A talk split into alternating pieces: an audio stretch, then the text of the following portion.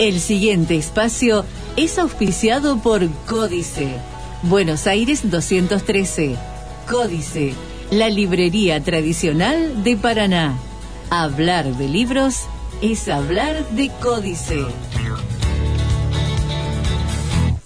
Con la profesora Beatriz Arbacetti. ¿Cómo andás, Beatriz? ¿Qué tal, Antonio? Buenas tardes. Muy bien, muy bien. ¿Quién es Claudia Aboaf? Bueno, es una escritora argentina joven Mm. em, que mm, ha tenido una publicación bastante interesante. 42 años, si no me fallan Sí. los, los, Eh, los cálculos. Efectivamente, y bueno, lo que vamos a ver hoy em, es la última novela de una trilogía integrada por Pichonas, El Rey del Agua, y la que trataremos hoy se llama El Ojo y la Flor, Ajá. que fue mm, de publicación reciente, es decir, incluso em, me costó encontrarla porque no está en, Mira. en todas las librerías, ¿no? Este, pero bueno, mm, nos guiamos un poco por la por la crítica que recibió y realmente creo que es una novela mm, que vale la pena leer porque además eh, de ser una escritora joven reúne una serie de temas de interés y de actualidad em, que van desde, bueno, este, el abuso, la catástrofe ambiental, Mm. em, el- la cuestión de género, incluso em, en algún momento eh, la novela toma los rasgos de una novela distópica, es decir, Mm. una representación ficticia eh, de un mundo que es adverso para la humanidad, eh, que se trasluce en un orden eh, o un Mm. sistema totalitario de opresión, de Mm. injusticia y de sacrificio, ¿no? La, la Eh, utopía es una representación positiva, un ideal lo- que se puede perseguir, claro, y, la distopía es todo lo contrario. Exactamente, exactamente, así es. Em, bueno, la novela está narrada en tercera persona.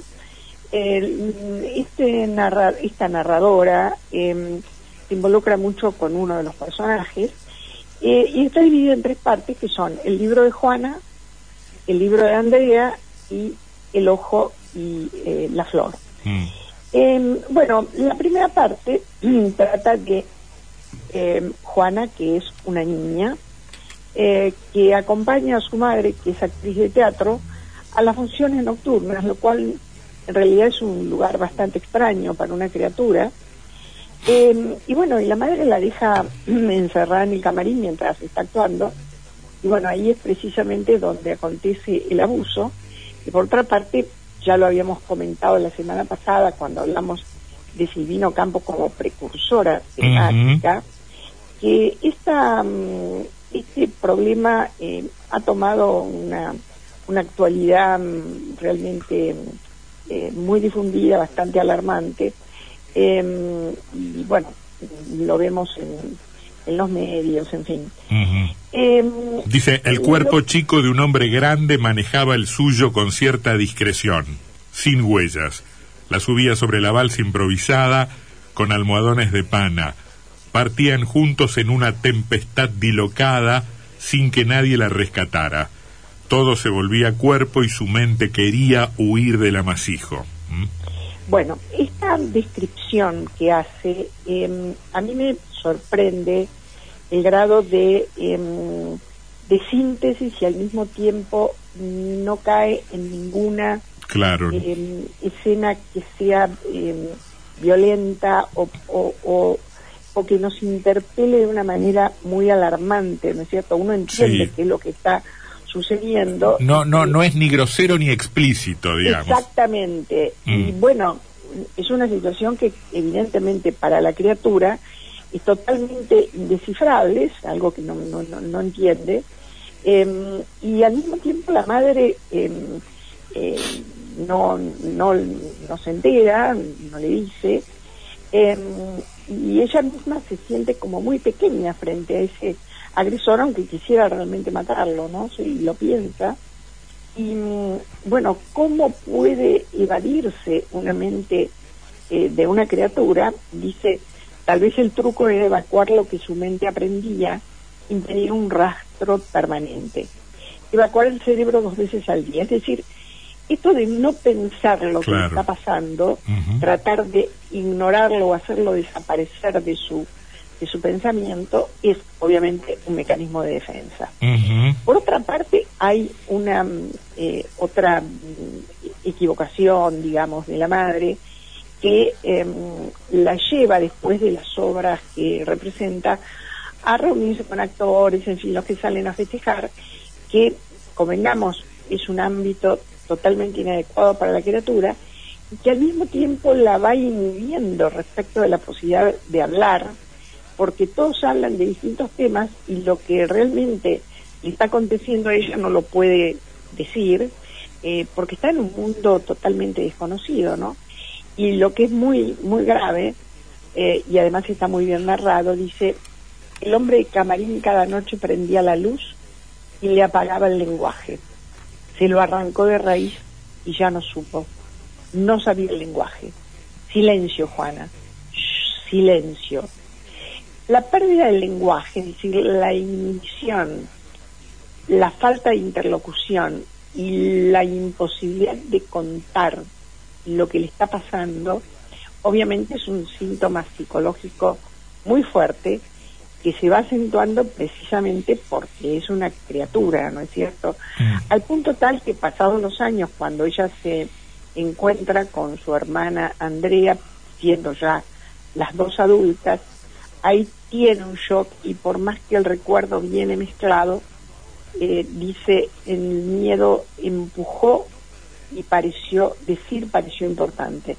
El terror se volvió palabras jugaste aquel juego de los grandes y le contaste a tu hermana. Una confesión. La memoria declarativa rompió el dique y hablaste insolente.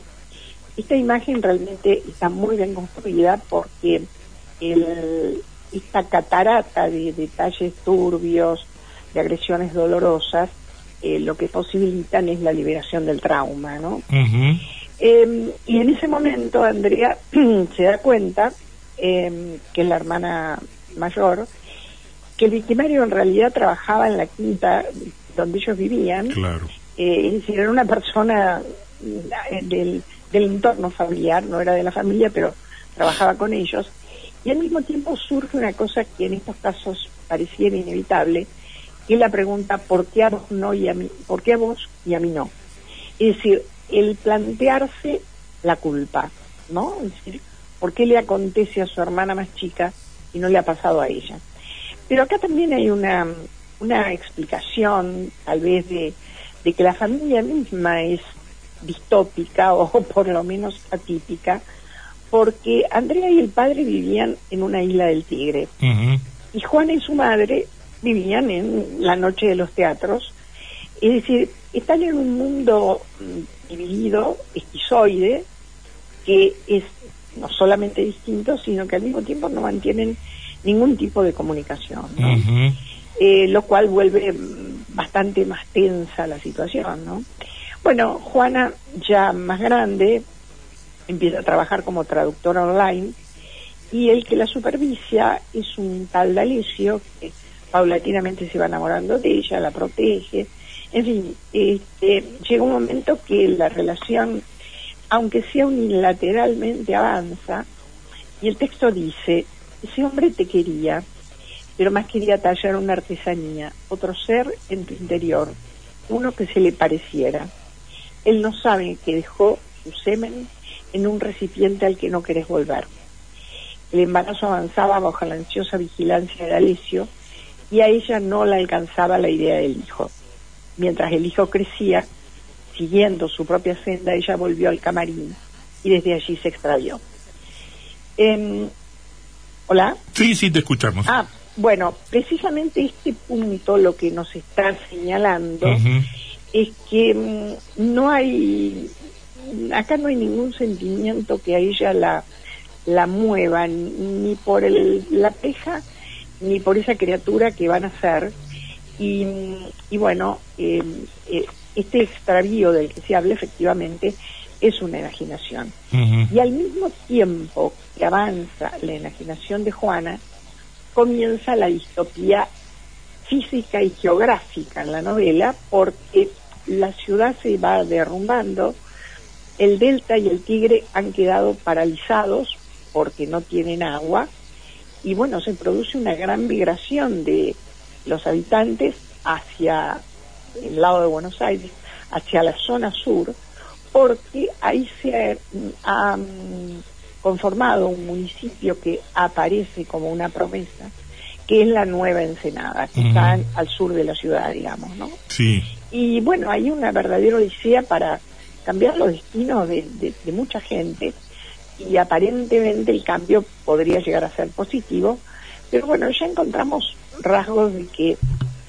que van acentuando la distopía, ¿no es cierto? En el puerto se dan cuenta que la que controlaba la población era la Fuerza Naval Argentina y primaba la cuenta entre los utilitarios, es decir, los que llegaban ahí podían aportar un saber o un hacer, y que el alimento al mismo tiempo era insuficiente para todos los que estaban llegando.